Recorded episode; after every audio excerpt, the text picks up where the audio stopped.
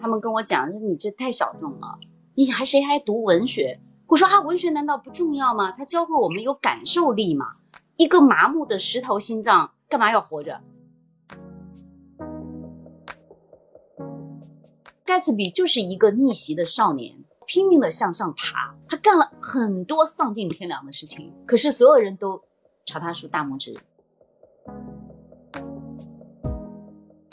一个妓女，难道她不配拥有一段纯洁的感情吗？也会有。不要认为爱情是普普通通的人就能遇得到的，不是，它是奢侈品。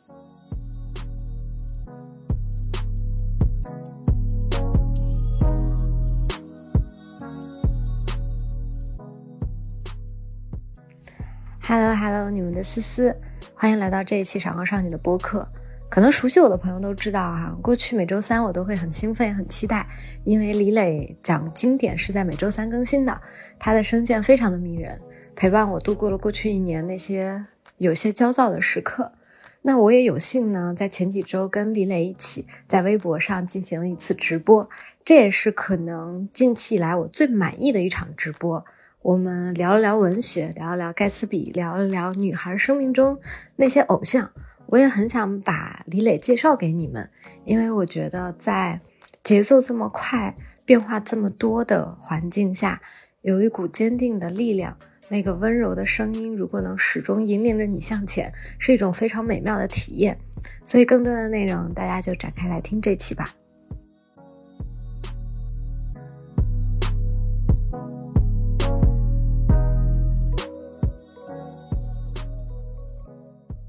今天的我直播的氛围是不一样的，因为来了一位我非常非常喜欢的嘉宾。我其实，在半年之前就在幻想说，有没有可能有一天邀请到李磊来到我的直播间，跟大家好好的聊一聊。呃，其实我蛮紧张的。呃，小伙伴大家好，就是思思的眼睛特别好看，但是我到现在为止都没有跟他面对面的这样看过他，所以对我来讲，今天这个约会有点浪漫，就很特别。好感谢思思给了我这样一个机会，能让我尝试一下怎么样跟闪闪发光的你的女生们一起玩。大家知道我每周三在期待是什么吗？我每周三期待的都是李磊的声音从手机 APP 里传出来，然后我又跟你有一次这样的聊天儿，所以我自己很高兴啊。我我我其实第一次入坑买你的李磊慢读，我记得第一次买是樊锦诗。对我很好奇的是，最早你是怎么想起来要做一个专栏的呢？这件事儿因为一个男人，这个男人叫樊登，因为原来他也是主持人嘛，而且我们都是西安人，但是其实之前我们没有那么熟悉。嗯，呃，樊登老师做了一个樊登讲书，后来我就发现他越来越红的时候，就是连快递小哥都认识他的时候，我都没有意识到。呃，大家是需要听人来讲书的，我会有一种傲慢。我现在想起来，真的非常傲慢。呃，我觉得读书是一个很个人的事儿，就像比如说你喜欢吃汤圆，我喜欢吃饺子，这件事情口味没有什么对错。然后不爱读书的人其实也没有什么，他也挺好的。所以我一直认为，那读书就自己读就好了嘛。那为什么要听人讲书呢？可是后来，我真的觉得被教育了。就是我认真的梳理了一下，发现我们小的时候不认识字，那就是听故事嘛，那是妈妈爸爸讲故事。再后来呢，认识了字，可是为什么要听那些语文老师给我们讲一本书？为什么要去听评书？为什么要去听那些大师课？他告诉我们说：“哎呀，那些书里面有一个什么样的世界？”你就像是光着脚进到了一个。呃，闪闪发光的花园，你突然发现，天啊，这个世界是新鲜的，是不一样的。所以在那一刻，我突然之间就反省了一下，因为我自己也在不断的听课，听别人讲课，然后也在读书，读一些书评。那我想，这难道不是需要有人来讲解吗？只是他用文字的方式讲解，而现在呢，我用语语音、用视频来讲，让那些没有时间看书，但是他可以听听书。让那些在上班路上做家务的时候，这个碎片时间能够哎把一本书了解一下。我觉得我就是一个看门人嘛，推开通往一扇书的门，如果你能够走进去，那你可能走得比我还远。后来我就收起了我的偏见和傲慢，我就开始讲书。然后我真的发现，讲了书之后，我好快乐。我觉得这是世界上最好的工作。嗯，就是自己看书看得好开心，还讲给别人听，听的人也好开心，觉得你帮助了他。然后就像思思一样。其实你就是因为听了我讲书，你真心喜欢，然后你就会介绍给你喜欢的人，这是这多美妙呀！就是我以前在得到工作，我们拿到过一个数据啊，就是在普遍的市场上，男性讲师的停留音频时间要比女性长得多得多。嗯，就是大部分人听像得道系的一些课程，都是喜欢男男讲述员或者是男老师的。大家很喜欢男性的声音，因为显得更权威。这是从数据上的反馈啊，不是我个人的反馈。所以，其实我很好奇，在你决定用讲述的形式来入驻樊登 APP 的时候，你挑的书是什么？就肯定早期跟现在不一样。天呐，我还挺傻的。我第一次听到这个，大家更喜欢听一个男人的声音，好像跟我的理解不一样哎。我我反而会，就是我喜欢那种比较呃有音乐感的声音。所以我讲，我听书很挑剔，听课也很挑剔。有的时候不是他的他讲的不好，只是因为他不怎么好听，我就会忍了又忍。对，所以我我第一次知道这个数据，所以人傻一点还是比较好，就不想那么多，就是去去坚持去做。我第一次去讲书，其实试着讲了呃两本书，因为第一樊登老师讲的那个呃管理类的。呃，比如说他讲了很多特别好的书，什么活法、干法、高效人士的这种管理习惯，是吧？时间效能，然后讲什么？嗯，对，升维、正面管教这些，我觉得听着都很好，但是我讲不了，嗯，因为我没有那么的，呃，快乐。就我讲这些书的时候，我不沉浸，我觉得打动不了自己的东西，很难打动别人。呃，但是我喜欢的书呢，他们跟我讲说你这太小众了。你还谁还读文学？我说啊，文学难道不重要吗？它教会我们有感受力嘛。一个麻木的石头心脏干嘛要活着？然后他们就说你你这个想法太奇怪了，因为没文学没有用啊。我说天呐，庄子早就告诉你，无用之用乃为大用。后来发现谁也无法说服谁，就讲道理这件事儿是很难让彼此成为真正心灵相通的人。嗯，所以。我就试了两本书，第一本是《断舍离》，嗯，第二本呢是张爱玲的《倾城之恋》，嗯，我先讲了这两本书，大家可以猜一下这两本书有没有很受所有的人喜欢。就是讲完之后，因为断舍离还是有一点呃方法的，但是在我看来，它是个哲学。你看，你大声说出这三个字“断舍离”，它其实它的它的音律啊。都是非常干脆和简洁的，啊，所以尤其它的原来在拉丁文里的发音，它是一个瑜伽里面拿来的词嘛。当你发出这个声音的时候，你会觉得自己全身都在震动，就是人是通的，身体里堵住的很多东西，好像像水流一样的冲开。所以你就知道断舍离是一个非常给人力量和能够清理自己的词。所以我觉得这个书名太厉害了。我就站在哲学的角度来讲它，那我讲的断舍离可能和别人就不太一样。我不是照着这个书里面读了一遍，然后总结说他说一二三啊，你要怎么扔啊？哪一些衣服要抱起来？哪一些衣服要站在高处来看？还是要还是不要？我不是这样，我是在讲我们的态度。就断舍离其实是我们心灵上的一个瑜伽。所以当我这样讲完之后，我就发现大家对于断舍离的兴趣。远远高于《倾城之恋》，那是碾压式的。我我完全想象不到，因为我是今天李磊的用户，哎，就是我们是能看到收听量字，呃，对比咱的总书单来说，你讲了至少有三次张爱玲吧？对我讲了张爱玲五本书，总共对五次，从那个慢读的时候是三次。所以在我的概念当中，一定是因为大家都爱听张爱玲，因为我的第一反应是，如果你让我选，我肯定先听张爱玲，因为断舍离确实听上去像方法。就是到今天还是会有人非常直截了当的跟我说，说我比如我听了一本呃青春期的孩子为什么不跟我说话，然后我就学会了三个方法，这三个招特别有用。那么，请问，我听了你的《诗经》，我听了《长恨歌》，然后我听了你讲的《逍遥游》，那孩子就会跟我说话了吗？后来我我就特别认真的跟他讲，我说，呃，因为我讲了这些书，在我这里，孩子不跟我说话的状况是从来不会发生的。他不跟你说话，是因为他觉得跟你没话说呀。可如果跟你聊天很有趣，然后他觉得很丰富，你跟他那么的不同，他为什么不跟你说话？所有的孩子判断力都很好的，他天然就知道什么东西好，然后谁可以靠近，谁是不能惹的。对，所以我就讲，我说其实我们如果回到一个呃，回到一个常识的角度，你就会知道那些所谓的经典为什么能一代一代的流传下来。就是张爱玲是经过时间检验的，呃，孔子、庄子是经过时间检验的，苏格拉底和浮士德是经过时间检验的，就是千百年来人们都在看他们，为什么？就是因为它里面有一些东西是动到了人生的根本。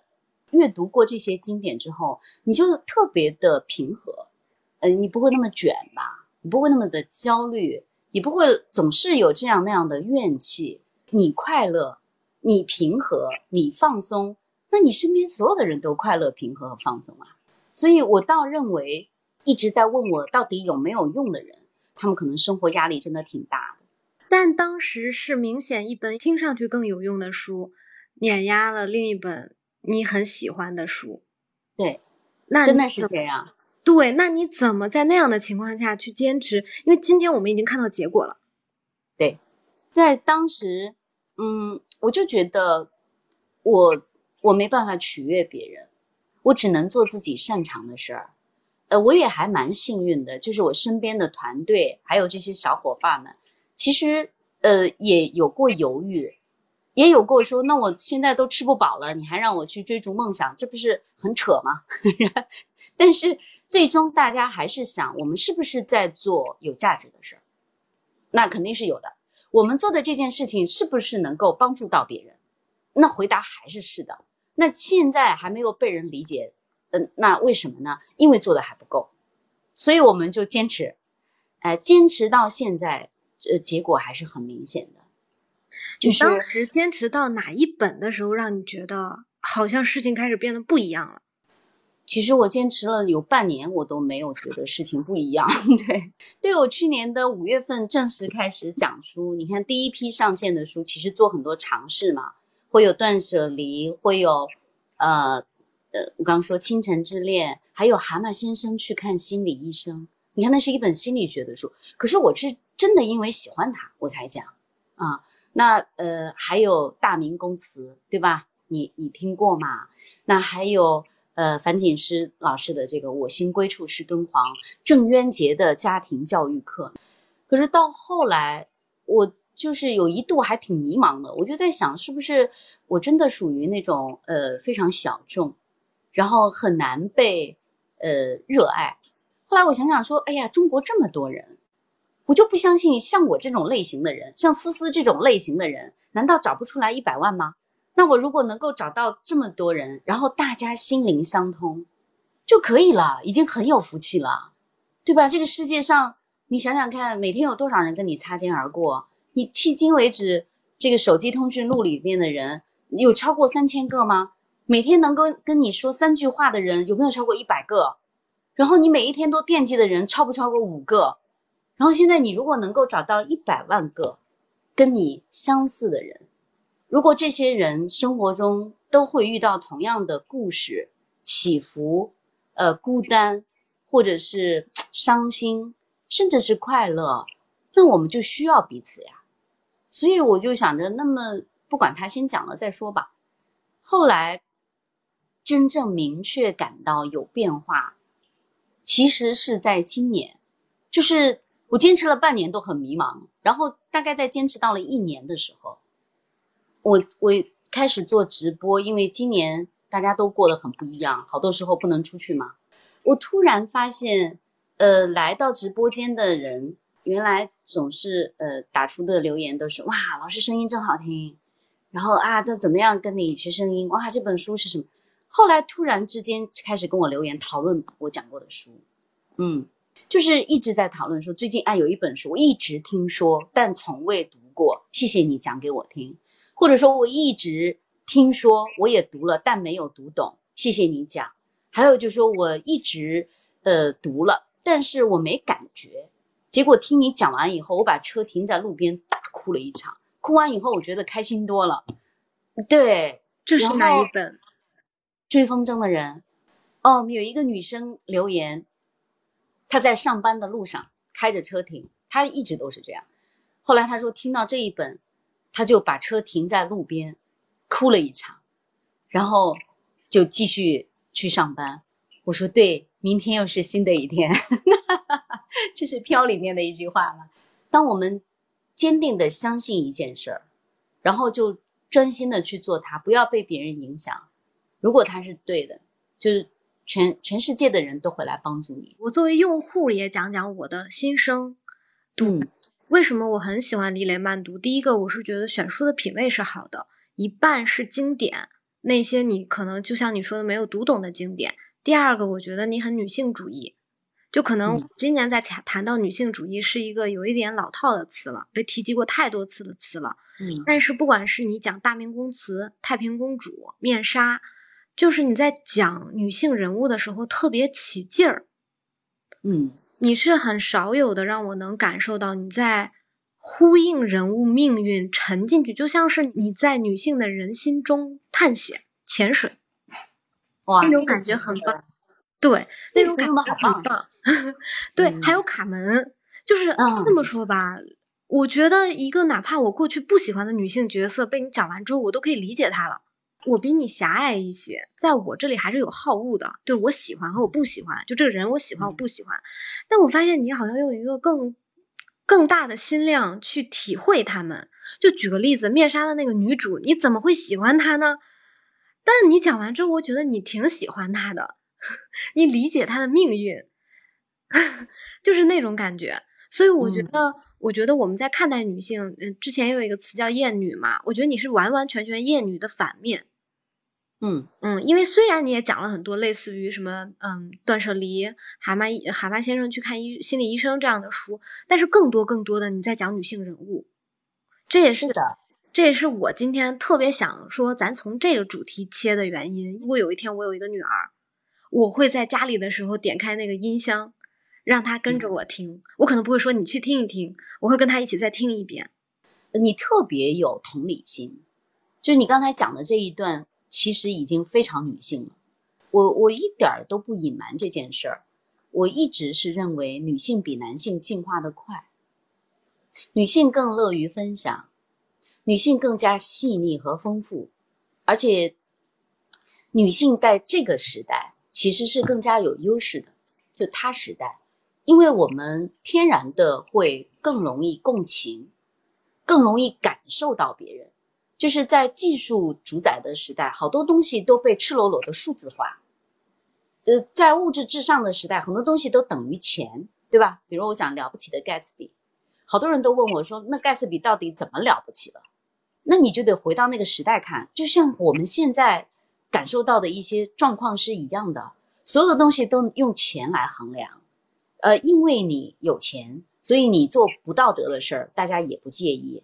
然后你在你做了很多丧尽天良、不择手段的事儿，大家也说没关系呀，因为你有钱了，所以你被很多人喜欢追捧，然后天天都上头条。可是另外一个人，哪怕他是非常的正直、善良和单纯，他那么美好，因为他没有钱，所以他等于不成功，等于输在了起跑线上，等于不会投胎。嗯就没有他的通道了。那盖茨比就是一个逆袭的少年，他从渔夫的孩子，然后拼命的向上爬。你看这个词非常中性，在我这里不是贬义，它就是一个事实。他向上爬，然后他能够进入到一个上流社会圈，然后获得地位、获得尊重，那他是不择手段的。他干了很多丧尽天良的事情，可是所有人都。朝他竖大拇指，以能够参加他的宴会为荣，拿到盖茨比的请帖，就意味着你是这个圈子里的人，像不像我们身边很多状况、很多现象？所以盖茨比的了不起在于什么呢？当他进入这个圈子，明明知道规则是这样的，可是他敢于为了那个微不足道的爱情，为了一个从来都没有怎么喜欢过他的虚荣的女孩，付出一切，包括生命。所以这是一个大悲剧。这个大悲剧恰恰在于，盖茨比并没有在最后同流合污，他还是有自己心中不曾泯灭的那一点点东西，就叫真情。所以面纱也是这样呀。我觉得是因为年纪，在我二十岁的时候，我怎么会喜欢凯蒂呢？面纱里这个女人，就她就是肤浅嘛，然后她虚荣，她又背叛别人，她就是一个笨蛋美人，她。丈夫那么伟大，可是她不爱她。可是现在我就能理解了，因为也有的人，我身边也出现过这样的男人，他非常的善良、正直和值得信赖。可是我不爱他，那怎么办呢？那你就没有办法跟他谈恋爱。你不能骗自己说他很合适成为丈夫。后来你看了面纱，你就知道那个没有爱情的婚姻有多么难熬。那么凯蒂要的东西，非常的，你可以说他低俗，你可以说他真是。自轻自贱，可是你要同情他，因为他的软弱很真实，他的虚荣也很真实。我身上也有呀，我我们都曾经为什么事情妥协过呀？我们也曾经在某一些利诱面前就是开始摇摆。那这样的一个人真实的存在，当我有了这个年纪的时候，我就理解了这件事儿，就是要同情别人，你都不一定理解他，但是你要同情他。接下来不轻易的评价他，这是盖茨比开头讲的那句话：不要轻易的去评价别人，因为人家不一定有你所拥有的条件。那那个人说：“我现在在饿肚子。”你说你怎么不出去买面包呢？他出不去怎么办？他没有钱怎么办？不是所有人都能够像你一样自由的走出门去买面包，所以你要理解他，然后你不要轻易的去评价他，你你因为你不是他。所以，我我在想，年轻的时候很容易读文学或者小说就有代入感。我们读《红楼梦》，我们一定代入自己是林黛玉、薛宝钗、贾宝玉，或者是王熙凤，就我们是那个最闪闪发光的主角。可是，你有没有代入过你是刘姥姥呢？那如果你是那个非常那个傻丫头呢？或者是那个最后就是死得很惨的思琪呢？就我们从来不想这件事儿。所以，我包括《简爱》，对吧？大家都说哇，我们代入的时候都认为我是简爱，所以我独立成长。可是如果你代入一下，你是那个阁楼上的疯女人呢？你也有自己的社会关系呀。那这个时候你愿意你的丈夫去娶别人吗？不可以的。就是有了年纪之后，我特我就特别能够理解，不是每一个人都能够平等的在同一条河流里面溯流而上。所以，当他用尽了全身力气停留在原处，你还是要给他点赞；当他用尽全身的力气，他还是掉下来了，那么你要同情他。还有一个词很有意思，虽然我们在讲不评价，但我一定要把这个词拎出来。你讲了好多我们打引号的虚荣的女孩，嗯，斯嘉丽是虚荣的女孩，凯莉是虚荣的女孩，对，甚至。我听了太平公主之后，我觉得太平公主也很虚荣。对的，我非常同意。可是你能说简爱不虚荣吗？你现在怎么理解虚荣？我不认为虚荣是个贬义词，但我认为它是个负能量。虚荣到底是什么？嗯，虚荣会让虚荣吗？我很虚荣呀，虚，所以你看，我因为虚荣，我就很愿意在微博直播，我很愿意让闪光少女们觉得，哎呀，你还有点意思，是呀。如果有人在这里骂了我，我就会立即战战兢兢的，心里想着，嗯，我下次是不是能做得更好？就是因为虚荣，我们才会自卑。可就是因为虚荣，我们会知道这个世界上有很多闪闪发光的东西，我们想要得到它。我们得踮着脚尖够着它，我们踮着脚尖也够不着的时候，就想踩着别人的肩膀够着他；踩着别人的肩膀还够不着的时候，我们甚至想要嫁给天上的那只老鹰，让它带我飞起来，哪怕它是个鹰，它是个秃鹫，我都不介意，只要它能够让我飞起来，够着那个东西。所以，虚荣一定是负能量。但负能量会让人进步。只不过在进步的时候，每个人就有了不同的选择。你看，所有的女人，包括所有的男人，其实选择都不一样。当我们想要改变自己、改变命运，跟生活叫板的时候，那么有的人是说：“那我靠自己。”靠自己意味着什么呢？就是意味着你得加倍的努力和虚荣呀。嗯，你得有能力，对吧？否则靠自己，你你没有能力，怎么能靠得住呢？然后也有人说我这能力不足，我得找外援，你就会被别人评价，你得接受这个代价。还有的人说，我嫌找外援都太慢了，嗯，我希望能够走更大的捷径，《红与黑》里的于连，对吧？我我不惜损害所有人，《浮士德》里面的那个人。你看我，我其实很想讲浮士德，但这本书太大了，很厚。可是我就问问所有的，你看直播间所有的小伙伴们，如果给你一个选择，让你把灵魂抵押给魔鬼，但是他会给你什么？给你一切你想要的东西。你说我要当学霸，下一分钟就实现；我要赚到一个亿，明天就成功；我要跟那个最美的女人谈恋爱，立即实现；我要成为最被尊重的人。然后这些都行，那请问你拒绝得了吗？我是拒绝不了的，我要非常诚实的讲。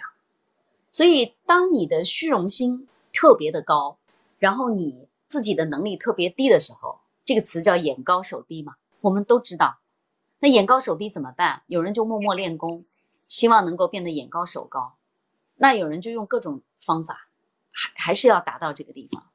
但我同情和赞美所有。为了那个虚荣心不屈不挠的人，因为命运并不公平，所以有的时候扇他一耳光也挺过瘾。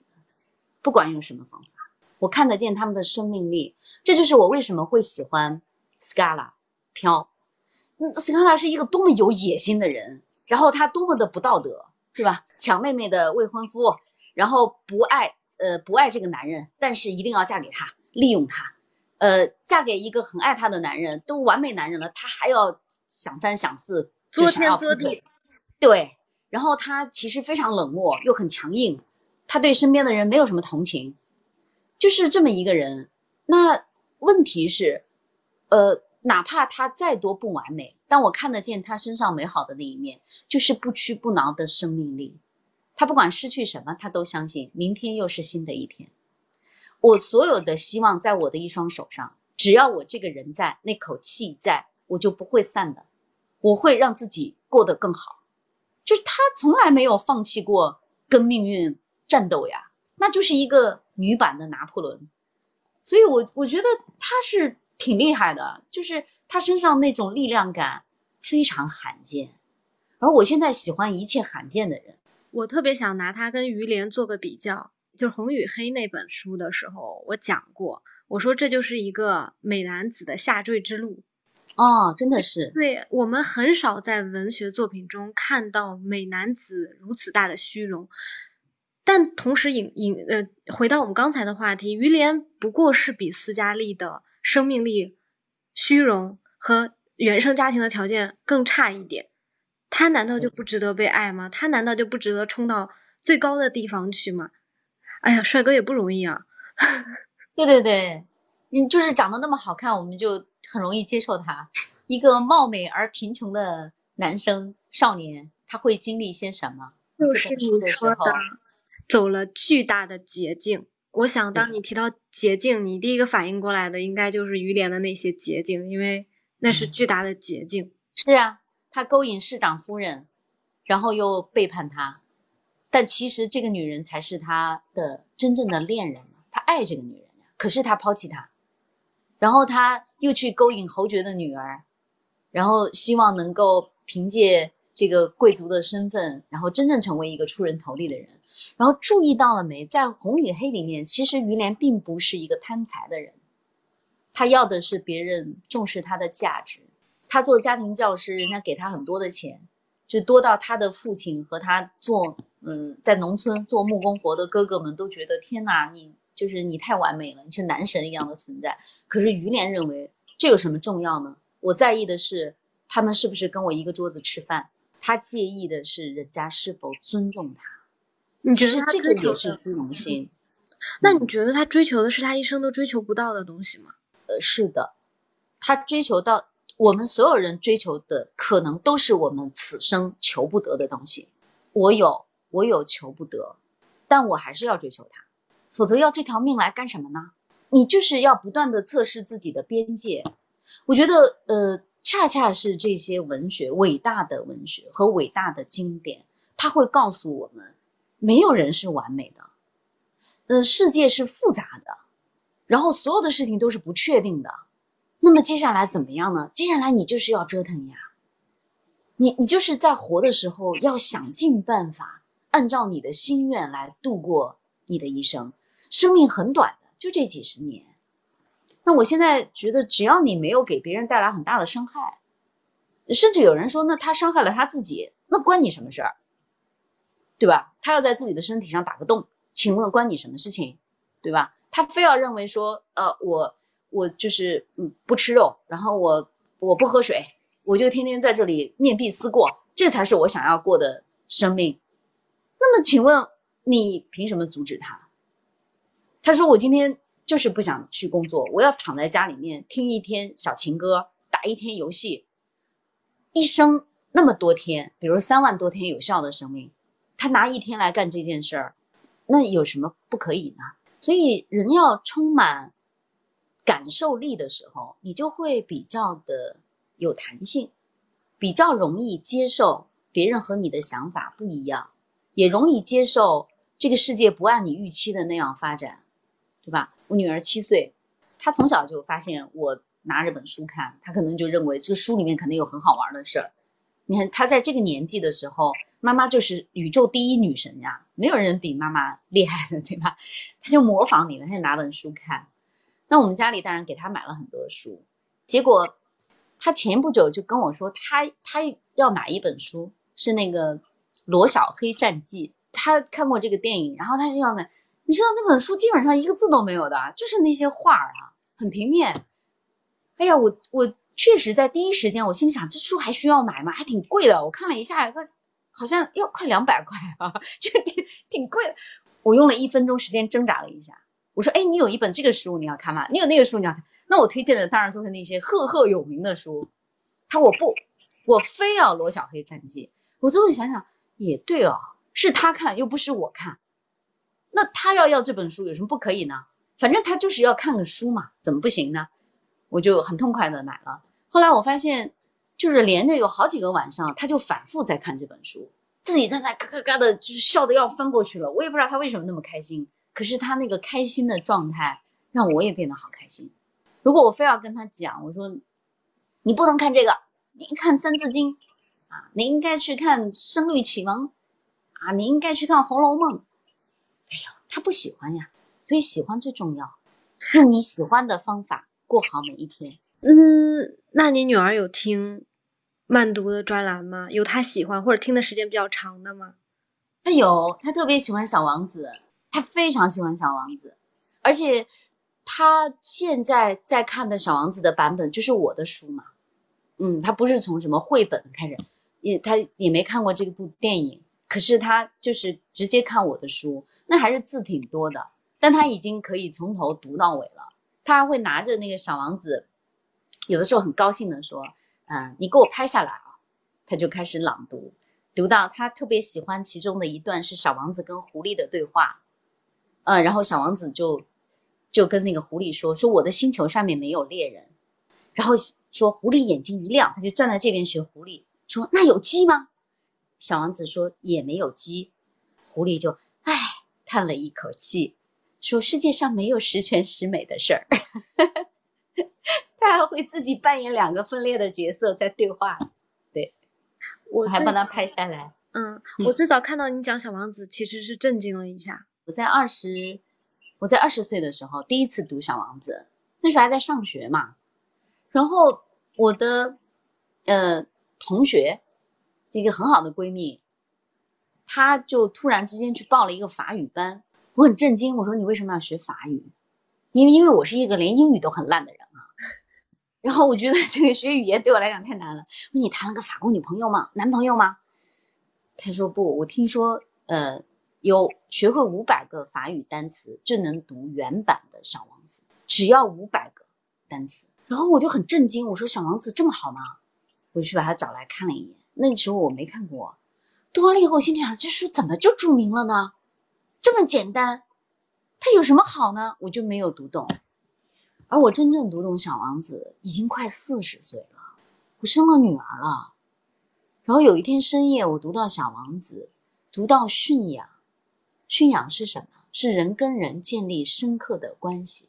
读到这儿，我就开始很难过了，因为我发现我不会这件事儿。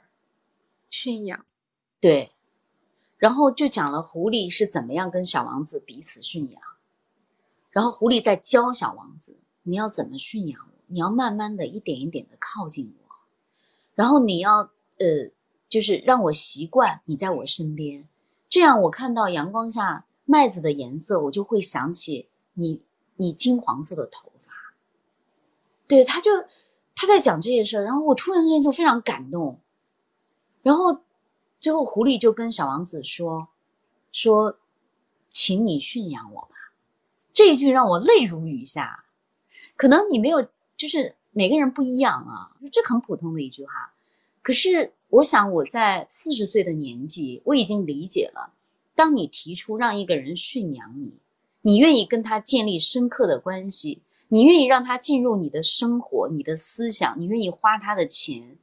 你愿意把你的一部分拿出来跟他共用的时候，这对一个女生来讲需要巨大的勇气。在那个时候，我觉得狐狸就是那个女生，她对一个莽撞的、不懂事儿的、可能随时会离开的小王子说：“请你驯养我。”这是非常了不起的事情。这意味着建立深刻的关系之前，你先要勇敢，你先要相信。但是结局会怎么样，我们也不知道，因为狐狸知知道小王子一定会离开的，可是他依然这么说。就那一刻，我真的是突然之间就就泪崩了。然后我就在想，天哪，我好像终于读懂了小王子，他不是童话，他恰恰是写给成年人。我们就是长大了，就忘了那些朴素的常识，我们忘记我们是个小孩子，我们忽略了非常重要的东西。所以书里面有一句话嘛，说最重要的东西是用眼睛看不见的，只能用心体会。你看，爱是看不见的，是要用心体会的；信任是看不见的，也要用心体会。而你如果刺痛了一个人，他告诉你，他说我的心碎了，那个心碎是看不见的。可是你，你只要真的重视他，你站在他的身边，你就能感受到。所以我我在讲小王子的时候。我想我是真正的已经理解了这本书，我就跟人家讲，我说没有人像我这样讲过《小王子》，然后我女儿就学会了呀。她说我要我要听《小王子》，我说你为什么反复听？她反复听，他听听了好几遍。她说因为没有人像你这样讲过呀。我立即很虚荣，我说哎呀太好了。天呐，你女儿的启蒙爱的教育是《小王子》。这样多少人羡慕啊！所以，我我一直我一直很嫉妒他。我我很希望有这样的一个妈妈。我的妈妈没有告诉过我，而且在我的小时候，其实我的父母就是呃，就是最辛苦的那一代人，就他们上有老下有小，呃，家里头姐妹众多，小的时候就是吃饭都吃不饱。他们所有的情感都被处理得非常的潦草和粗糙，呃，包括小的时候，我印象很深，我们楼下的一个，就是我的一个好朋友的妈妈，呃，她跟，她就跟她的爸爸吵架，然后她坐在另一个另外一个男人的自行车的后座上走了，走的时候，这个妈妈很开心啊，当时我们都在想这个坏女人，可是现在我就能理解她当时脸上的那种笑容。我在想，好动人啊！这个女人其实是愿意主宰自己命运的人，所以我们的这个爱的教育和我们的成长，就是深一脚浅一脚呀。如果没有这些伟大的书籍和作品，我们真的是瞎子摸象。而那些经典，真的不是别人的事儿，不是古代的事儿，不是离你十万里以外的事情，它就是你自己会遇到的生活本身。你的女儿现在七岁，在读《小王子》。如果她再大一点呢？我想那时候她可能就变成了一个很叛逆的小孩儿，像我小时候一样，就是你你让我干这个，我就非不要这样。所以最后他会喜欢读什么书，我是不知道的。他前不久在他们学校那个图书馆，他借了好几本书，都是我听 也没听过的。然后。我看一眼，觉得我都要昏过去。他有的时候会喜欢一些很古怪的书，嗯。他有一次拿回来了一本书，嗯，呃，完全就是手工嘛，嗯。然后里面有很多什么机械原理这些，然后我看了一眼，我就说，请，请你不要跟我一起看这本书，我我我就是觉得我不行。对，他会变成一个独立的人呀，嗯。我我现在就在观察他，观察我们。对我们都不知道自己小时候是怎么长大的，对吧？就看他一遍，我就在想，哦，我们有我有可能是这样长大的。所以，因为思思还太年轻了，那我因为我已经有孩子，然后我现在会发现，呃，有一个孩子还真的是一件又勇敢又浪漫的事情。为什么？因为太累了？非常累，然后你要付出很多很多东西，而你付出那些东西都是你没想过的，就你以为你想好了，实际上并不。你遇到的所有的考验，就是因为你没想到它才叫考验，否则就没关系嘛，对吧？你就放松，没问题，没关系。后来发现都不是，哦，太费劲了。但是它的浪漫之处就在于，突然发现哇，原来人还挺皮实的，就是这么被狠狠的虐了一下，你还挺高兴的。我就发现我我就是这么这么费劲这么痛苦，然后竟然哎还每一天挺高兴的，然后他每天早晨起来，呃，就是肯定是笑着醒过来，他就是很爱笑，他笑着醒过来闭着眼睛妈妈，哎你就觉得哇特别好，我特别累的回到家里以后，他就伸开手啊朝你扑过来，那一瞬间就很满意。然后有一天我回来以后，我就叫了他两声。他他就没有理我，无动于衷在那看一本书，我就非常恼火。我说你为什么没有欢迎我？对，那一刻很失落。呃，他当时看了啥呢？嗯，一个什么故宫的什么龙的故事，对，反正就故宫的书。因为我当时做这个节目的时候，想的就是，如果我有一个妹妹或者有一个女儿，我希望她能跟什么样的人交朋友，就是我愿意把哪些姐姐介绍给她。我想的是这样一个场景，就比如说，我特别希望把李磊姐姐介绍给她，因为我觉得，如果她有一天想知道什么是一种温柔又笃定的声音，啊，你你好像有一个磁场一样，就是如果有一天你想要活成这样的类型的女孩，你去看看李磊姐姐。对我是基于这个点去找我的嘉宾，去去认识和了解你们，把你们推荐给我心里。模拟的妹妹和女儿，所以我在想，嗯，哪一本书更适合那些女孩们更大一点呢？比如说，她今天到了十八岁了，她的情窦初开了，不能只读小王子吧？呃，今天上午的时候，我就接受了一个女童军的采访，就一群小孩儿，对他们来采访，然后他们问了很多问题，有一个问题很好玩，他说：“你觉得什么东西最重要？就你有什么跟你要跟我们讲，什么东西最重要？”我就特别认真的说，自由，自由意味着什么呢？就是你妈妈说的不一定是对的，别理他，这这是你要接触到的第一个大人嘛。然后接下来呢，你身边所有的人，就那些社会上的声音，告诉你一定要这样，一定要那样，一定要成功，一定不要输在起跑线，他们也不一定是对的，也不要理他。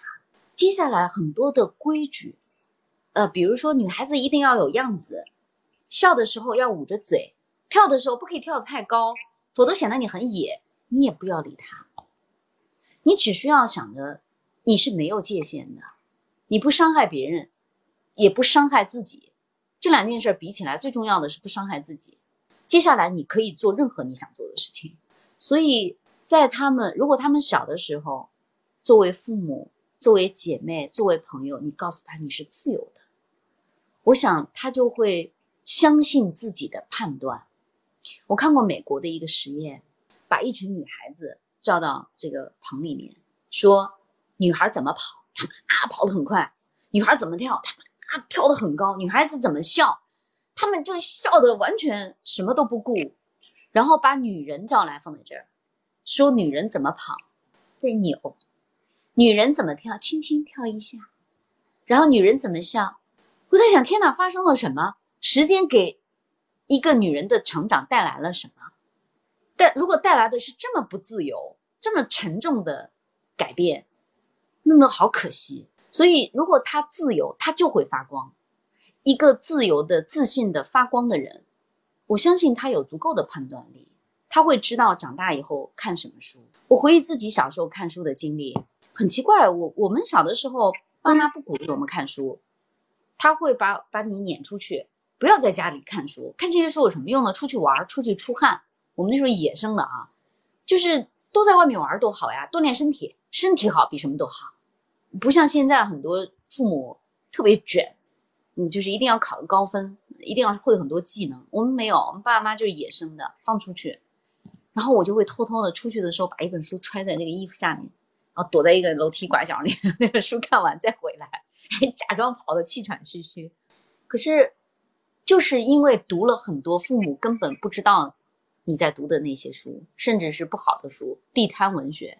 我小时候连《金瓶梅》都看，总之什么书都看，你就有了好奇心。后来慢慢就知道自己喜欢看什么书了，再后来才会选择有用的书看。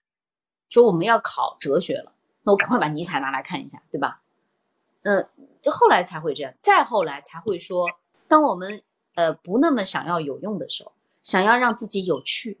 有见识，不被眼下的生活和思维习惯局限的时候，去读一些从来没读过的书，去读那些被时间检验过的经典，多读几遍。所以读书不妨口味杂一点，然后等到在十八岁的时候，其实你也不知道自己读什么书，就是口味要杂。但是在二十五岁之后，要有那么两三本很喜欢的书，反复读。如果让我推荐一下的话，如果我想回到我的十八岁，我挺想听听你讲的霍乱时期的爱情。我印象很深，你在类似于卷首和发刊词的那个位置说了一句话，你说小孩子是适合读的，因为它能让你看尽世界上所有爱情的模样。我记得我第一次读的时候也没有读懂，但是我听你的听你讲书的时候，似乎感受到了男人跟你心里想的一点都不一样。嗯，它不是影任何一个影视作品中给你呈现的那个样子。那本书非常厚嘛，四百多页，那是马尔克斯在晚年的时候才写出来的。如果他年轻一点，他写不出这本书。嗯，首先父母要读，读完以后呢，就是如果你觉得家里有正在长成的孩子，其实应该跟他一起读，尤其是青春期的孩子，其实他们应该了解一点。我在读这本书的时候，我就非常懊恼，我想我要是早一点读到它就好了。就在这本书里面，你看我们说一个稍稍。成年一点的话题了，就在这本书里面，你会了解爱和性不是一回事儿，恋爱和婚姻也不是一回事儿，而忠贞和爱和性也不是一回事儿，对他们完全是不一样的。就当有一个人，比如说，呃，他已经不是处女，不是处男了，但是他真心的爱你，他真的跟你有了关系的时候，他依然是干净的。这个就是阿里萨所说的嘛，我为你保留了童真。其实他跟六百多个女人都有过一段情，对吧？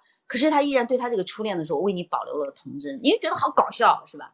可是他在讲的是什么呢？是在遇到你之前，不管我遇到谁和遇到你是不一样的。那么现在我当我遇到你，我全身心的爱上你，我跟你在一起，这段关系是最为美妙的，这是我之前从未体验过的。所以他认为这个叫做童真。我觉得二十多岁的时候，可能整个的那个社会的声音还是非常介意一个女孩子是不是呃纯洁。可是，比如说这个女孩子受到了一些特别的这个经历，或者被甚至发生了一些很难以启齿的这种事情，那么就会感觉到深深的恶意和压力。但是这本书其实就是在告诉我，她依然是纯洁的。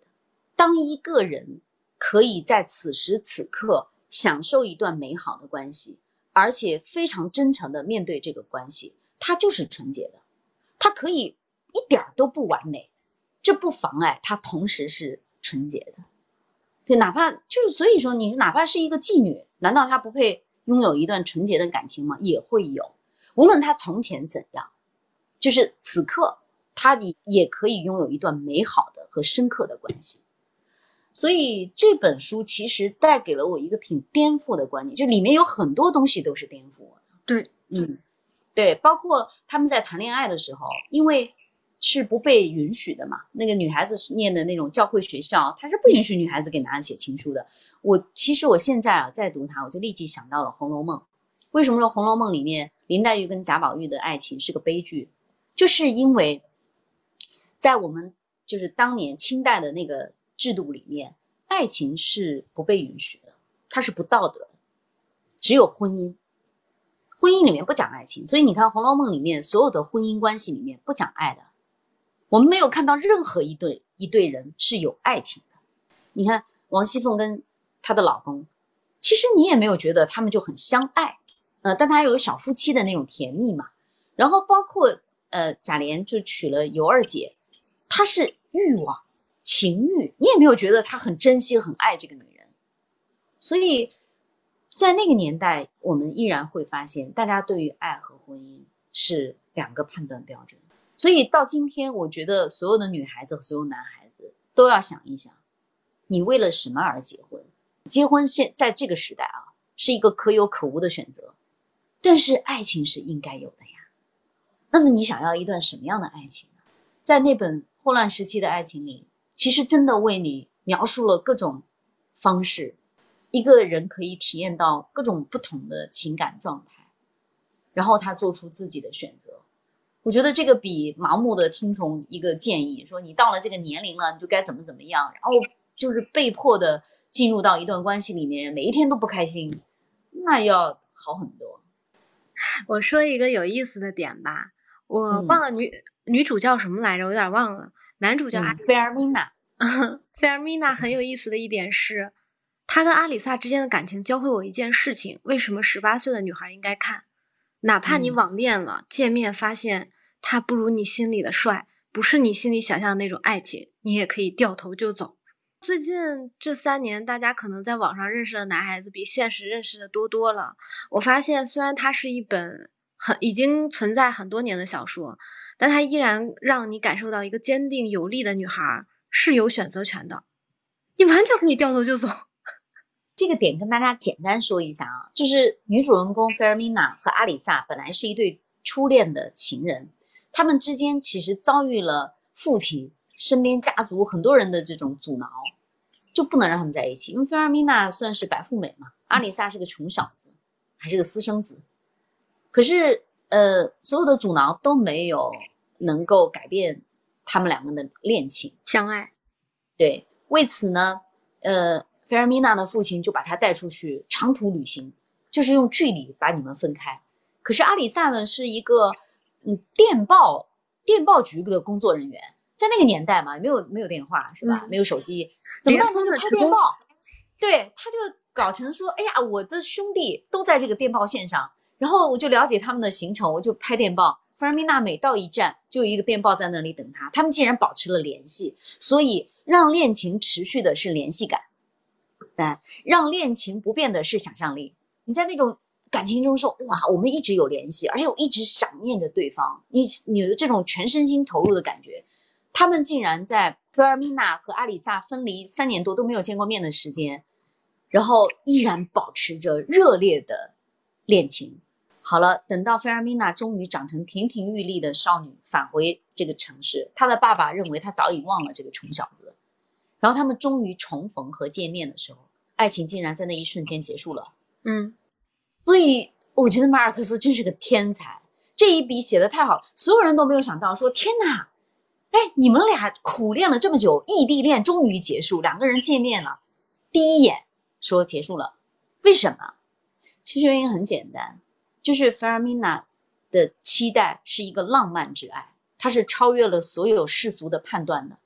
而阿里萨在见到菲尔米娜的第一眼，他被这个姑娘已经出落得如此动人，深深吸引。可是他看到菲尔米娜不小心走到了一个呃色情商店，然后他就立即用那种世俗的道德审判的眼光去盯着她，眼睛里面充满了冷漠。你是个坏姑娘，你怎么能进这种地方？菲尔米娜转过头来看见这双眼睛，她所有的幻觉都破灭了。她要的那种浪漫，他要的那种激情，和他对这个人的想象，和眼前这双冷漠的眼睛是对不上的。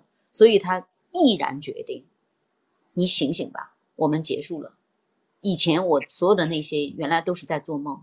从此以后，我们不要再见面了，就真的就不见了。当时我看到这里的时候，心里咯噔一声，把它翻过来再看一遍。后来我每一次读到这儿，我都会翻过来再看一遍。我越来越理解费尔米娜，我觉得真了不起，真纳马尔克斯太牛了。所以不要认为爱情是普普通通的人就能遇得到的，不是，它是奢侈品。也不要认为说一段热烈的爱情是不会死的，它很容易就死掉了。怎么样能让爱情活下来？其实你就得成为那个配得上爱的人。天哪，太美好了！听你说话太美好了。我觉得这也是，如果直播间里有年轻女孩可以在这个当口下单的书，呃，不一定要下单啊，你也可以买一买我们的专栏。这周更的是李清照，上周更的就是霍乱时期的爱情。如果你打开李磊慢读，想要先从一期开始听的话，你可以从这期开始。嗯，我觉得是一个很美好的开始，一个很复杂的开始。对，那是一个很大部头的书，所以我未来也是会带着大家去啃一些大部头，因为确实好多人没有时间读书，也没有养成这个习惯，那也不要紧，就放松点。你可以先听听一听这些书，可能就会在里面迎面看见自己。我劈面而来。我们刚才有说，每一个二十五岁的女孩儿，呃，可每一个女孩在二十五岁以后，都要有一两本是自己百读不厌的书。嗯，我能有幸知道一下，其中你的一本是什么？如果不是霍乱时期的爱情的话，呃，那时候还真的不是这本书。嗯，我在二十五岁之后，每每一年啊，都会读一读的书，其实还挺多的，不是那么两三本啊，但是一定会有。呃，比如说，我一定会读一下《唐诗三百首》。嗯，我觉得每个中国人，哎，这是你的个人癖好。李野慢读中讲诗词的有很多，对，多本，嗯，包括李清照。我刚刚讲了李清照，我我觉得里面大家一定要记住一句话，我认为所有高级的灵魂都雌雄同体。你不要把自己限定在我是女人，我只能这样；我是男人，我只能这样，不是。男人可以哭的，男人很脆弱；女人其实有时候非常坚强和柔韧的，女人可以走得很远。嗯，所以李清照的迷人之处就在于这里。那她并不拿性别来限定自己，所以我在讲李清照的时候，她千古第一才女。为什么这么说？就是首先要理解才女，才女这两个字，重点不在于女，而在于才。嗯，就是因为你特别有才。你的才华大到大家说，哎呦，好厉害，然后才知道你叫李清照，才知道你是个女的，那她是一点一点减弱的。所以对于我们每一个人来讲，我们要首先是一个人，闪闪发光的人，然后接下来是闪闪发光的少女，还是中年少女，还是老年少女都不重要，就是闪闪发光的人，然后不要限定自己。今天还跟一个嗯一个碰到的人讲，嗯。他就一直在讲，他说我这个家庭怎么？我说，哎呀，我很直接的说一句，你你不等于妈妈，你怎么能让你的身份等于一个妈妈呢？妈妈难道天生下来的吗？不是，你可以是女儿，可以是朋友，可以是姐妹，可以是上司，你还有一个小小的身份叫妈妈，你不要把它等于你的全部。当你限定自己是个妈妈，你就认为我就应该付出，我就应该全职太太，照顾所有人的饮食起居。然后我就应该陪着他去考试、上课。如果他不好了，就是我的错。哦，从来不是这样。我我觉得，如果是这样的话，那那我自己的生命呢？为什么我把我的生命让给你？这是不可以的。我就会痛恨所有那些占用了我生命的人，不管他是谁，我我都不能让他干这件事儿。所以要首先成为一个人嘛。我们一生中可以拥有好多个角色。你看，我会看《唐诗三百首》。我会看《红楼梦》，啊，这是中国的，我一定会看。然后我每一年都会看一下尼采，对我特别喜欢 尼采，就是尤其是特别丧的时候，因为尼采太疯狂了。嗯嗯，然后尼采真的是太不服了，就是谁都不要想消灭他，他就是不服，就他敢挑战所有人，对吧？如果如果太阳来来照他，是他不愿意的，他就会对他就会说太阳死了，就跟上帝死了一样嘛，对吧？他根本不介意，对，所以这种自由感，那种无所顾忌，我我每一年，尤其特别丧的时候。我就随便打开读一遍，读尼采的一一段，对。然后我每一年都会去看，呃，有有两本并列的书哈，就这这两本书，我经常看不完，但是我就看了好多年。一本是《尤利西斯》，呃，一本是《哈扎尔词典》，就是 这两本书，《尤利西斯》我看了十多年，我都觉得好费劲，一直看不完。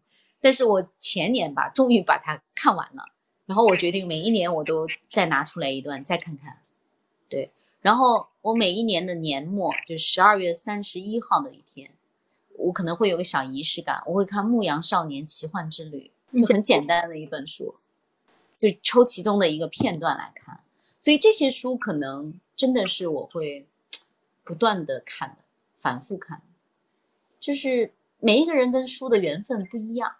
嗯，但是你最后，当你读的越多，呃，不是说，呃，你理解了那些书，是书里面的一些东西变成了你，就你活成了书里的样子，就那个东西成为你生命中的一部分了。嗯，我想说，咱们专栏里其实不只有书。我最近一期听到很有感受的，其实是你和六神磊磊的对谈。对我跟。哎呀，我跟六神磊磊的那个对谈，其实是在讲金庸嘛。我要八卦一下其中一段，因为今天很多人除了知道你是李磊慢读的作者以外，还有一个身份，其实你是主持人嘛。然后你以前采过金庸先生，你还大胆问过他的爱情。对对，可以可以把那个小故事跟大家讲一讲。一个是我感受到了你的采访功力，真的真心话。对，第二个我是我是觉得很可爱。那个最后的音频应该是被剪辑过，你那段没有很完整的在音频当中展示完，但我被那个细节深深吸引了，我特别好奇你们后面说了什么。这是我的私心啊，我的私心。对对对，哎，这当然可以作为一个福利哈，跟大家讲一讲。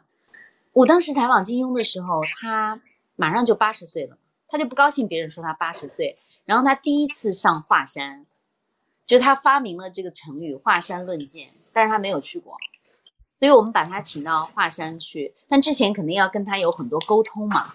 然后就在因为要做节目，又是直播，都不能骗人的。呃，他的这个负责人就说有什么什么什么是不能说的，其中就有一个人说这个感情问题是不能问的。我在想，那感情问题都不能问的话怎么办？就是如果思思换了你，你也会很很好奇，对吧？我金庸哎，那是书里面的人，那是我曾经的一个梦想。就是我认为江湖就等于金庸，对，然后他都坐在我身边了，我都不能问他一下。哎呦，那一天在我们是在华山的北峰，然后那天我们在直播的时候，我那个耳机戴耳机嘛，耳麦里面那个总导演就跟我讲说，山脚下起风了，特别大的风，就沙子都能吹起来，说可能要下雨。可是我们那个山顶上阳光灿烂，什么都没有。就他就担心嘛，说万一下雨，你要有预案的。我听见人在那边讲。可是这个时候，那个云海就起来了，就是大团的云，那个云就感觉到可以从我们俩，比如面对面坐在这儿，从我们俩的中间这样穿过去，就是像一堵那半透不透透明的墙这样穿过去，非常厚。那个云从中间，云海真的太美了。就在这个时候，我们就聊到了感情，我就说。我说你在书里面写过三次大哭嘛？嗯，就一次是在天那个《倚天屠龙记》，张无忌跟小昭离别的时候，小昭要去做波斯圣女嘛，然后金庸大哭。第二次是《天龙八部》，萧峰一掌打死阿朱，然后金庸大哭。第三次就是断肠崖下。小龙女跟杨过约定十六年后再见，那杨过就在这里等他，从太阳升起等到太阳落下，小龙女没来，金庸大哭。我说你现在再看这些片段，你还难过吗？他就说，我难过了。他说你这么说的时候，我已经难过了。然后我们那个镜头就推上去，他的眼圈就红了。就是人这个时候还是很真情的。我说那最好的爱情是什么样的？他说一见钟情，白头到老，从一而终，就这十二个字。但好难呀！一见钟情，对，有一些人你，反正你见了以后，如果没动心，这一辈子都不动心了。从一而终不是说结发夫妻哈，从一而终指的是在少年时候你们就在一起，他是初恋，然后还能白头到老。你想想看，这多难呀！然后我说：“那你的爱情是这样吗？”他说：“不是，他说我道德不好。”他就有辜负别人的时候嘛？那当然，他自己的感情生活是还是蛮坎坷的，嗯。然后由于他这种自己的感，叹他离婚，然后比如他刚开始是喜欢夏梦嘛，大演员、大明星，夏梦一直不喜欢他，是哪不管他是谁，不管他最后有没有那么著名，可是夏梦始终没有爱上他。最后他陪他走完人生的这个太太，其实有一点点像夏梦。很亲昵，而且有点那个男孩子气。可他中间有一个太太，就是跟他一起白手起家、创办报业、生儿育女的这个太太，最后他是因为他喜欢别人嘛，他劈腿嘛，就离婚。这这件事给他的孩子还带来蛮大的影响。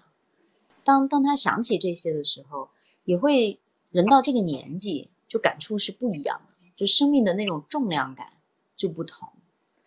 但我还蛮，就是蛮佩服他的哦。那个节目好几千万人看，最后大概两千多万这个播放。你想这么多人看，他能够在镜头面前直接这么讲，其实非常真诚。嗯，我觉得到最后，人如果能够言行一致、表里一致，能够诚恳的讲出一些话。其实都很勇敢了，就我们往往心里这样想的啊，嘴上那样说，对吧？嘴上说不要深田诚实，但是就是到最后表里如一，其实很难的。嗯，所以我那时候我还年轻，我都没有那么深的感触。那后来不是又跟他见面嘛，然后吃饭，他带着太太到到去玩嘛，然后我就问他，我说如果我去你的书里。那，你就是我，我适合成为一个什么样的人啊？你会把我写成什么样呢？他就说：“他说，他说女孩子不要太聪明，嗯，女孩子就长得好就不要太聪明，太聪明的女孩子不适合到我的书里。”就是在金云身上过世的那一年，那一天，我在玉龙雪山脚下，我在上课，然后突然之间手机就跳出了。那一条信息，你知道他已经被传过好多次了啊，所以起先还没什么，后来当然是你就知道这是真的。哎呀，我突然就想到他跟我说的这句话：女孩子不要生的太好看，生的太好看不要太聪明，啊，太聪明不要去我的书里。嗯，你只要和你只要被一个人好好爱着就可以就他就这么讲，所以我当时突然就想起他那一段话，哎呀，就好难过。所以我在想啊，比如说像思思，还有我，呃，其实都是有福气的人。我们还是因为，呃，许了一个愿，然后傻傻的坚持，这个愿望就会实现。我们许一个愿，想要见到谁，你可能就能见到他；许一个愿，想要做成什么事儿，就能做到。我我一直在想，我说宇宙中好像就有一个看不见的力量，说，哎，这人很靠谱，啊，一个、两个、三个小事儿都做成了，那就换一个大玩具给他。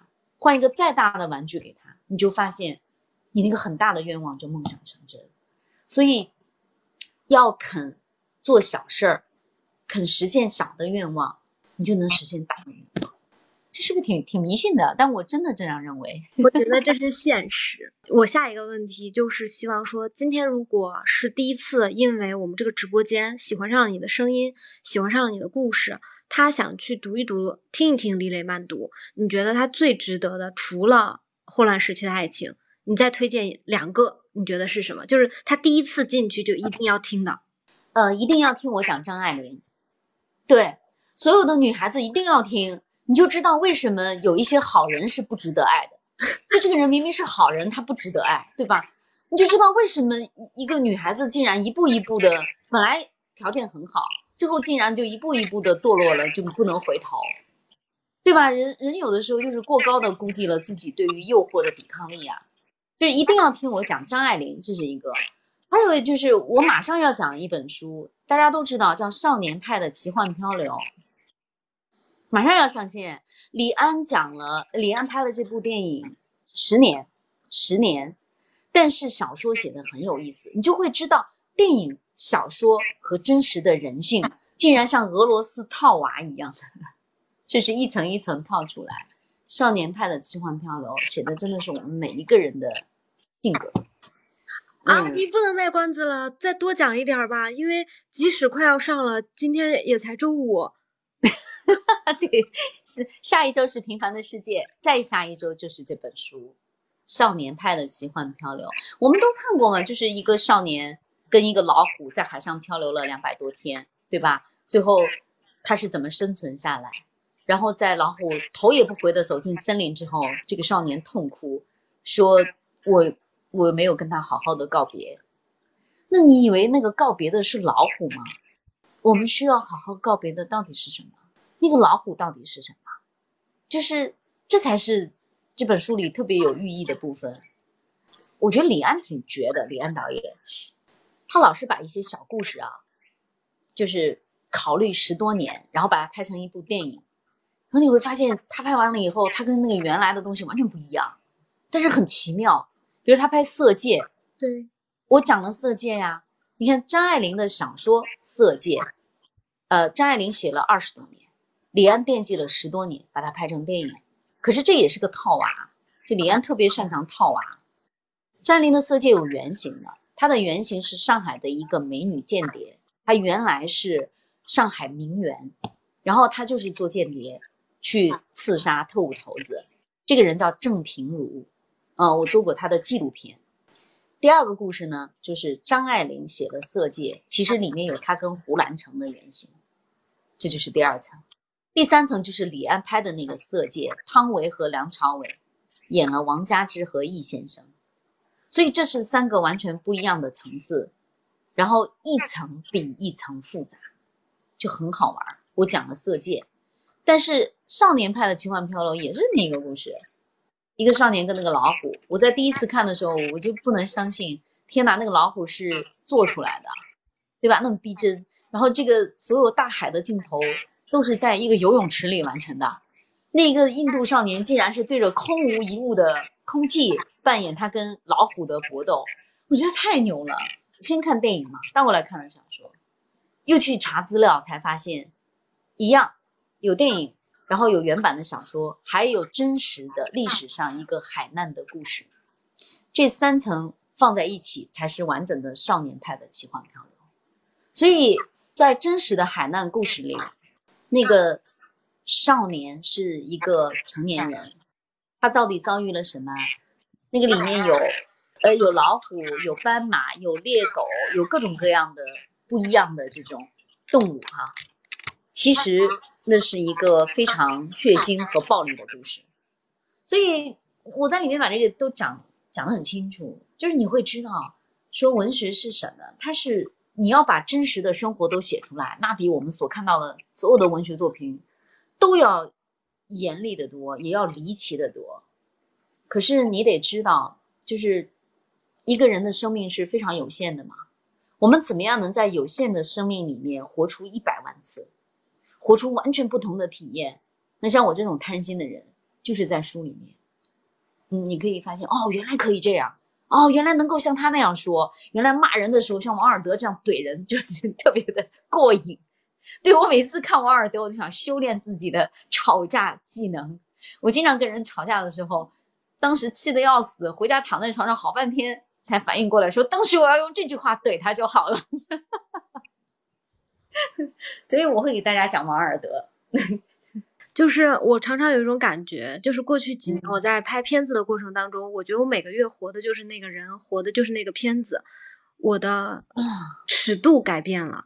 衡量我自己生命的尺度，就是我每次想起一月份、二月份、三月份，都不是在单独的一二三月，而是那个月我拍了谁，我做了谁。对我觉得很奇妙的是，这个颗粒度在你这儿变成了周，每一周好像都像是有一本书贯穿了这个周的始终。因为我不知道你的生产周期是多久，但我想这样的体验很幸福，因为那些人像活在你的生命里当中，他可以被你随时调用出来，回忆起那一周在干嘛。就是他带给你了什么？嗯，哎，我特别喜欢你说的这种，就是尺度改变了。就我我原来讲过一件事儿嘛，我说我们知道一个成语叫做“坐井观天”，对吧？一个青蛙如果它生活在井里面，它永远觉得天是这个井口的六角形，然后它只看到这么一坨，然后这很悲惨，对吧？好了，那么这个青蛙如果跳出这个井，它被人亲了一下，它就变成王子了。可以看到很多不一样的世界，那这当然非常好，这就是尺度改变了。可是最悲惨的是，不是那个坐在井里的青蛙，最幸运的不是这个变成王子的青青蛙，还有一种青蛙，它从井里跳了出来，可是他被亲了一下，没有变成王子，原因是什么呢？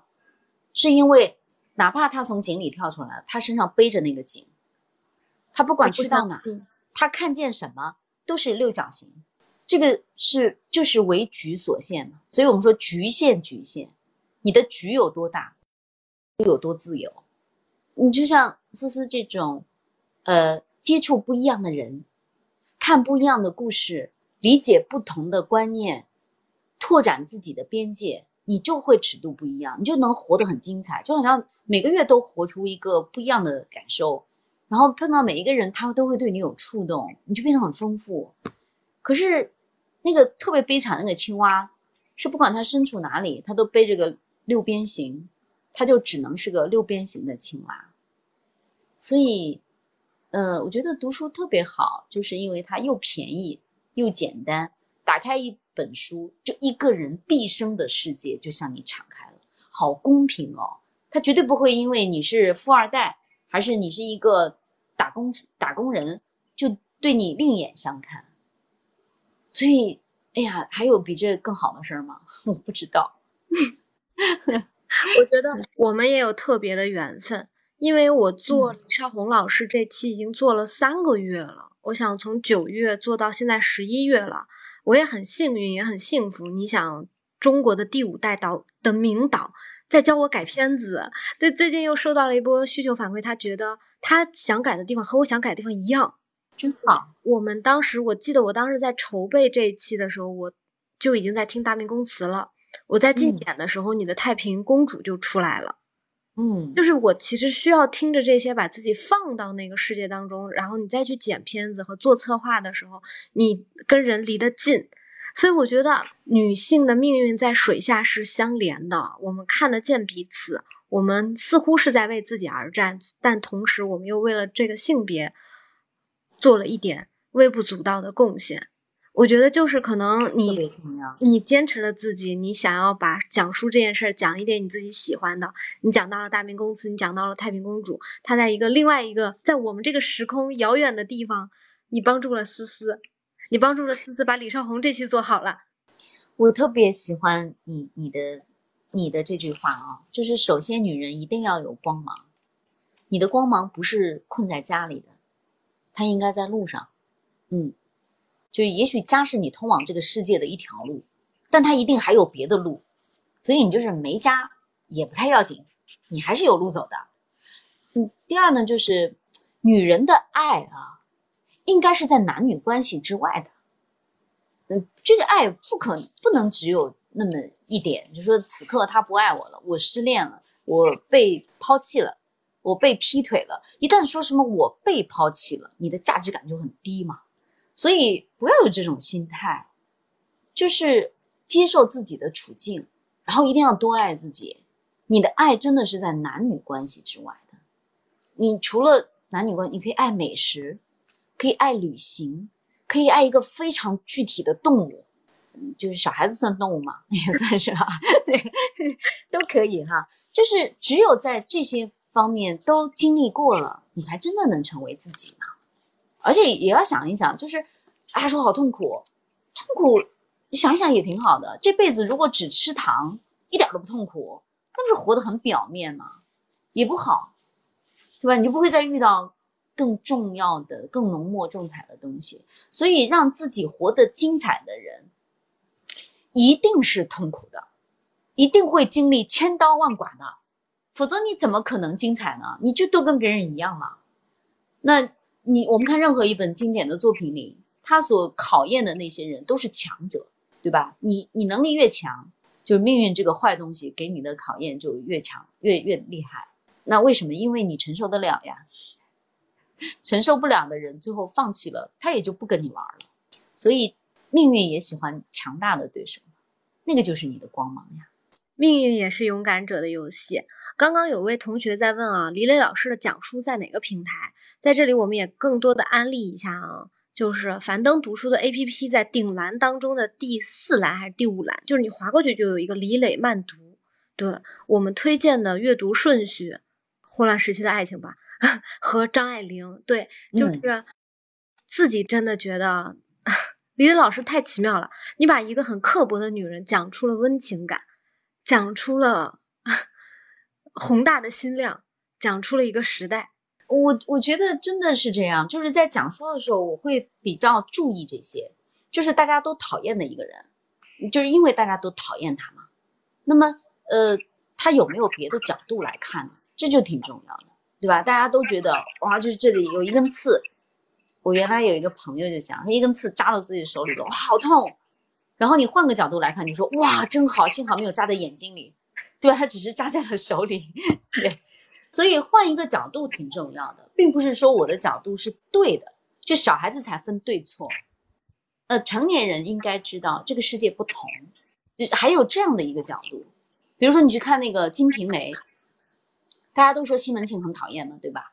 贪婪、好色，然后粗粗俗，对吧？可是。呃，换个角度去看，第一，西门庆对他的女人们很阔气，很大方，对，特别大方，哎，然后他呃对他的朋友们非常讲义气，愿意包容朋友们对他的各种坑，他明知道人家坑他，他也无所谓，对，就是还很慷慨嘛。那么接下来呢，西门庆还是有真情的。那一点点真情，就是在李瓶儿死的时候，他一个那么粗俗的人，见了所有的女人都恨不得拉到自己床上的人，可是，在李瓶儿快要死的时候，连那个算命先生，就是人家说你都不要到他房间去，因为很脏，说这样的话你就会运气不好。你想，一个做生意的男人，他多么害怕自己的财运被挡住，对吧？我们有一些豪门。连挑儿媳妇都要挑长成什么样的，这不不影响我们家风水。他起先听了嘛，他就坐在外面，可是到最后突然痛哭起来，说我怎么能忍心呢？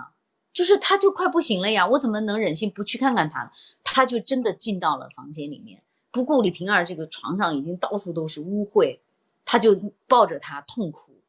就在那一刻，我突然还挺感动的，但这是我少年时候根本没有读到的。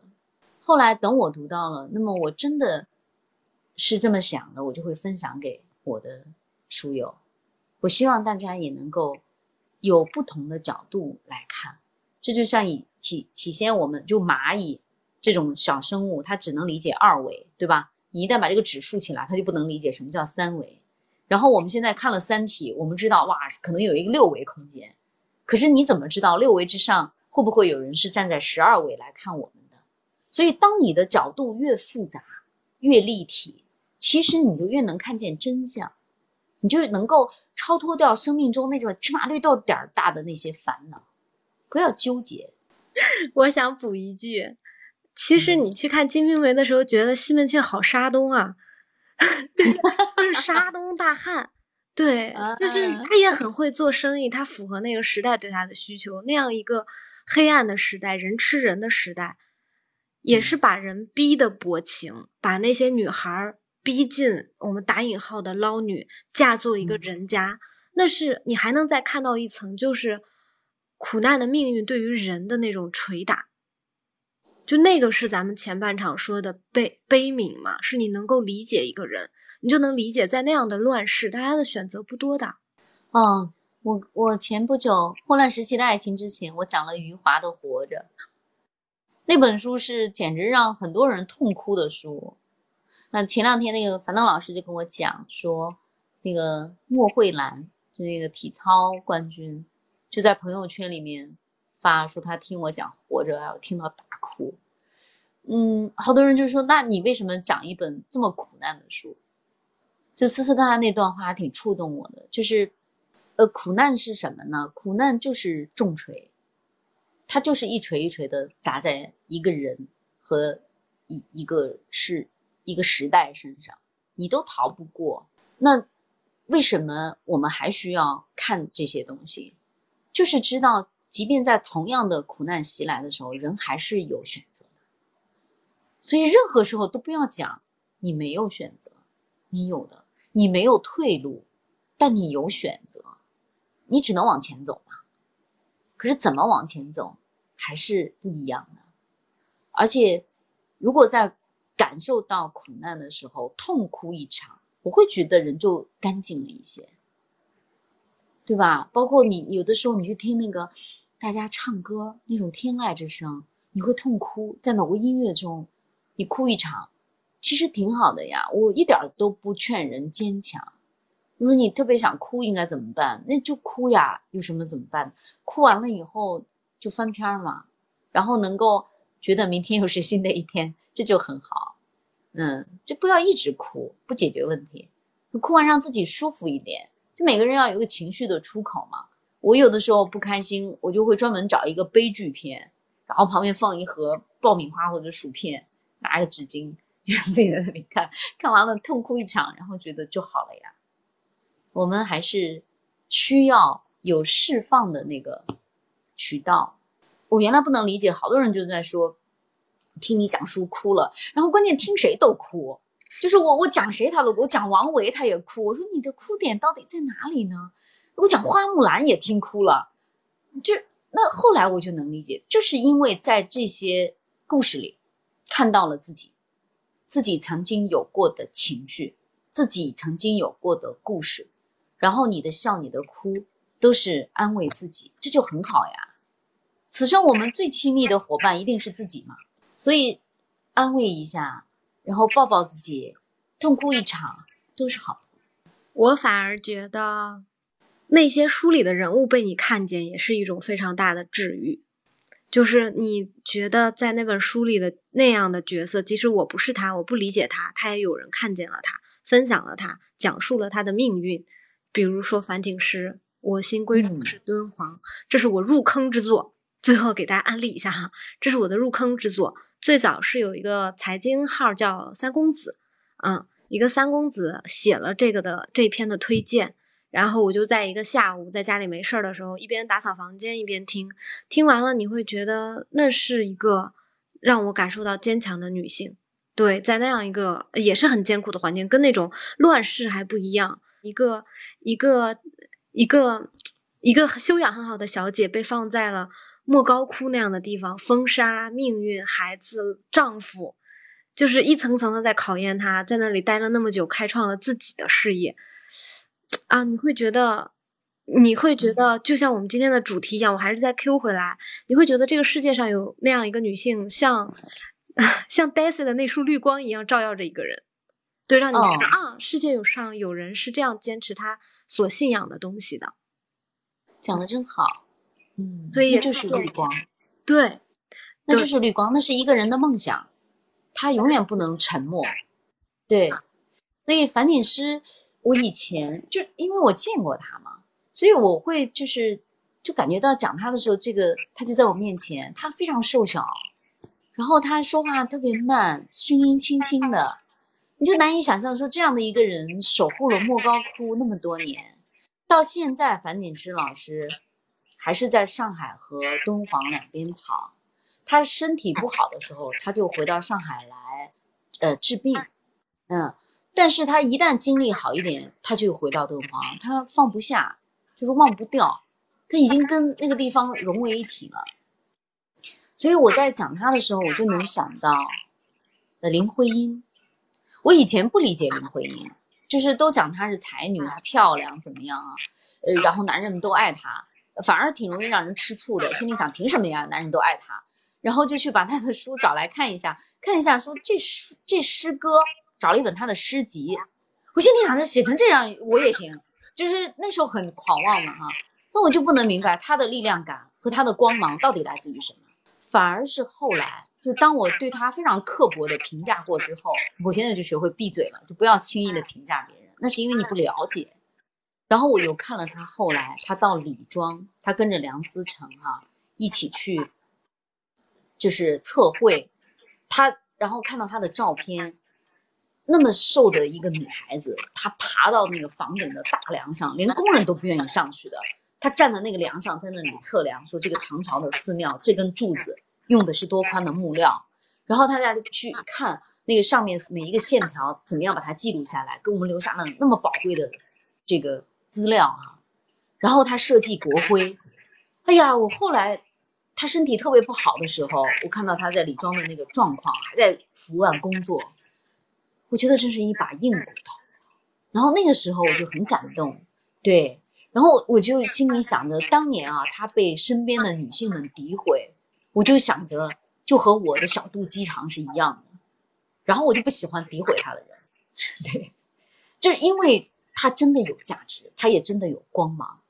就是我我在樊锦诗身上看到的那八个字呢，叫“我有一事，生死与之”，就是我相信这件事儿，我要做这件事儿，生死我都要。完成它，我都要跟他在一起，我根本不计付出的。就是你，你想，你为了一件你真正喜欢的事儿，你会计较说我付出什么吗？不会。我我特别爱打游戏，我难道还还计较说，因为打游戏我今天手指头很酸，手酸也要打的，对吧？肯定是这样嘛。我特别爱吃这个东西，你难道说哦，因为吃这个东西长胖了两斤，你从此以后就真能不吃吗？不会，长胖了两斤，想一想还是忍不住。对，就你得真要对这个东西上瘾。你得爱它，可是他们爱的那个东西啊，在我们看来很难，就是出于本能去上瘾嘛。那一定是出于你对自己的教育，你对自己的要求，对吧？人怎么会本能的对于，呃，写作业上瘾呢？不会。可是他认为写作业这件事儿，完成这个古建筑的作业，是我此生特别重要的使命。那你就能理解这一类人，对吧？就像荆轲刺秦。他就认为我的使命就是要刺刺杀这个人，对吧？那我看了我都觉得这些人很悲壮的，这就是光芒。嗯，他没什么对错，他就是一个人生命的强度和生命的硬度，像钻石一样，它比别的石头都要硬，然后它的光芒就比别的石头都要璀璨，这个特别了不起。然后还有一个特别硬的女人，是我用了好久才喜欢她的，就是香奈儿。coco 香奈儿，我讲了他的传记。是的，当时看你讲他的传传记，因为我你你要知道，我们这种用户是从后往前听的，嗯，从后就越来越有你的感觉，像一个人骨面贴合了一样，就是它的骨头和它的肉紧紧的贴合在一起。但是越来越往前，你就会发现它还是有点在找寻的那种感觉。就是看你讲 Coco 香香奈儿的时候，我也有一点疑惑，而且特别好玩。我跟你讲，有我讲完它之后。我们有一个那个书友就留言哈，说 Coco 小奈儿原来是个人啊，那不是个包吗？对，特别可爱。然后，呃，你就发现世界是不一样的嘛，每个人的认知都有局限。从前我不喜欢香奈儿，原因是什么？是我当然很呃就很早就知道香奈儿，就读他的，但我没有读到他的这本传记。我是读了这本传记，我才开始喜欢他的。那我是怀孕的时候读这本传记。怀孕就反复在读，他给了我很大的安慰和鼓励。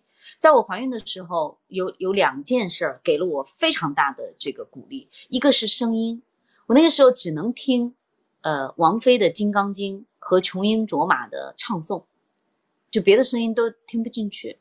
一个就是反复读香奈儿的态度这本书，我就发现对他的理解不一样。在此之前，你会想说这个人多么的，我们说那个心机婊是吧？嗯，拿别的男人的钱创业，对，然后他就是捞女嘛，典型捞女，不断的就换男人，后来怎么就一邓文迪嘛，对吧？他可能还更加不一样，嗯，然后他他有很多情人，他脾气特别暴躁，他非常的冷漠，他对自己的这个家族，对自己的亲人也特别的不留情面。然后他呃常常像火山爆发一样的去对待身边的人，就是你你会看你你心想着，这怎么能够接受他呢？我后来在反思，我说如果有这样的一个男人，你我们可能更容易原谅他，但一个女人像像香奈儿这样脾脾气如此的桀骜不驯，然后得罪所有的人，呃无数情人踩着别人上位，然后经常跟呃。身边的女人们发生争执和冲突，那他得多招人厌呀！他怎么样就能够创造一个传奇？我觉得到最后就是就是专业。他钱奈尔是我知道的最爱工作的人，他不停息的工作。他到了呃六十多岁以后，还是每天工作十六个小时以上。他疯狂的工作，工作到了别人都讨厌他，可是他。不惜为此付出所有代价，他的美貌，他的名誉，他不要爱情，他也不要别人的尊重，无所谓，他就认为我只要在专业上面很厉害就行了。果然，当他拥有了强于所有人的这个专业，然后别人呢唯一能做的事儿就叫折服。最后我就能理解了，说当一个人他专业强大到这个程度。那么你想一想，哎呀，只要他没有就是犯下十恶不赦的罪行，你都能接受他，就是因为他伟大呀，他太伟大了，对吧？你你看，我们看到很多的人，其实都有各种各样的缺陷，非常明显的缺陷。我们看过那些所谓的天才，对吧？你不管是毕加索，不管是甚至托尔斯泰，就是已经道德上对自己要求很高的这种人了，他依然有各种各样的问题和缺陷。罗丹更加糟糕，是吧？可是，小奈是个女生哎，她也胆敢这么做，挑战整个的这种男权社会。然后她有那么多的问题，但是到最后你不得不尊敬她。所以我就说，嗯，不要害怕成为一个有各种各样问题的人。嗯，一旦问题放大，就说明你还不够强，你的光芒还不够强。一个人的光芒足够强之后，所有的阴影都会消失不见。就你光芒覆盖之处，那些阴影都会不见。当你不发光的时候，身边全是暗影。所以不要活得那么的凄惨，觉得我示弱，我比惨博同情就会带来好命。我从来不相信。当你弱的时候，身边全是坏人。坏人也许有光芒可以来照耀你，那你就像月亮一样，你只能反射那个光芒。可是他不照耀你，他走了呢，你就周围漆黑一片。你就变得非常悲惨，所以任何时候主宰自己，武则天一身的毛病，她身上所有的事都是被别人诟病的。可是怎么样呢？当她发射光芒的时候，所有的问题都消失不见。如果你无法克服自己的问题，你就得让自己足够的有光芒。人没有完美的呀。香奈儿这本希望送给今天直播间里三十岁的女孩们。嗯。嗯，以及如果给我一个机会，我也挺想送给于连的。美男子怎样，也要好好开创自己的事业。想要被别人尊重，找富家女估计是不行了，得从那个时代开始创业。你能得到你真正想要的东西。他用错了方法。对，于连就是在创业呀，对吧？而且他真的有才华，他还他能得到就别人的青睐，得到这些女人的真心的这个喜爱和迷恋。可是他就是太爱走捷径了。他如果踏实一点的创业，像香奈儿一样日以继夜的工作，最后可能就就不会是最终的结局。但于连最终特别让我觉得就是敬佩的啊，呃，就是他因为不愿意成为一个平凡人，他不要在平凡的世界里面平庸的活着，所以宁肯死，我也不妥协。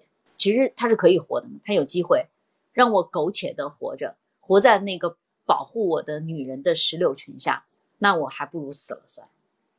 对他到最后其实是坚持了自己，那是他我觉得那是他一个非常闪光的态度。嗯，就是我知道我错了，我知道我我不能回头了，那我就不回头了。人物弧光有了。那是文学作品啊，各位观众朋友们，还是希望大家在对 能不下牌桌，咱就不下牌桌；能多打一局就多打一局，翻身何故在一时呢？这是文学作品和现实的区别。在文学作品里，你就尽可能活得伟大；在现实中，你就尽可能活得自我一点吧。在这个时代，这这也就是因为我们大部分的人还是呃非常。非常正常的嘛，对吧？我们还是要正常、要健康、要温暖的生活。那么，但是看一看，就是有人他竟然会是这样的，这就拓展了我们的想象。就是就像李清照写的那首诗嘛，“至今思项羽，不肯过江东。”对他来讲，他就说：“那我我是做不到的呀。可是我就是喜欢这样的人，我欣赏这样的人。你这就很好，这审美呀。”所以审美大部分不是喜剧人物，不是大团圆让你觉得美，而是悲剧让你觉得美。黛玉葬花多美，对吧？黛玉吃糖有什么美呢？想想都不美。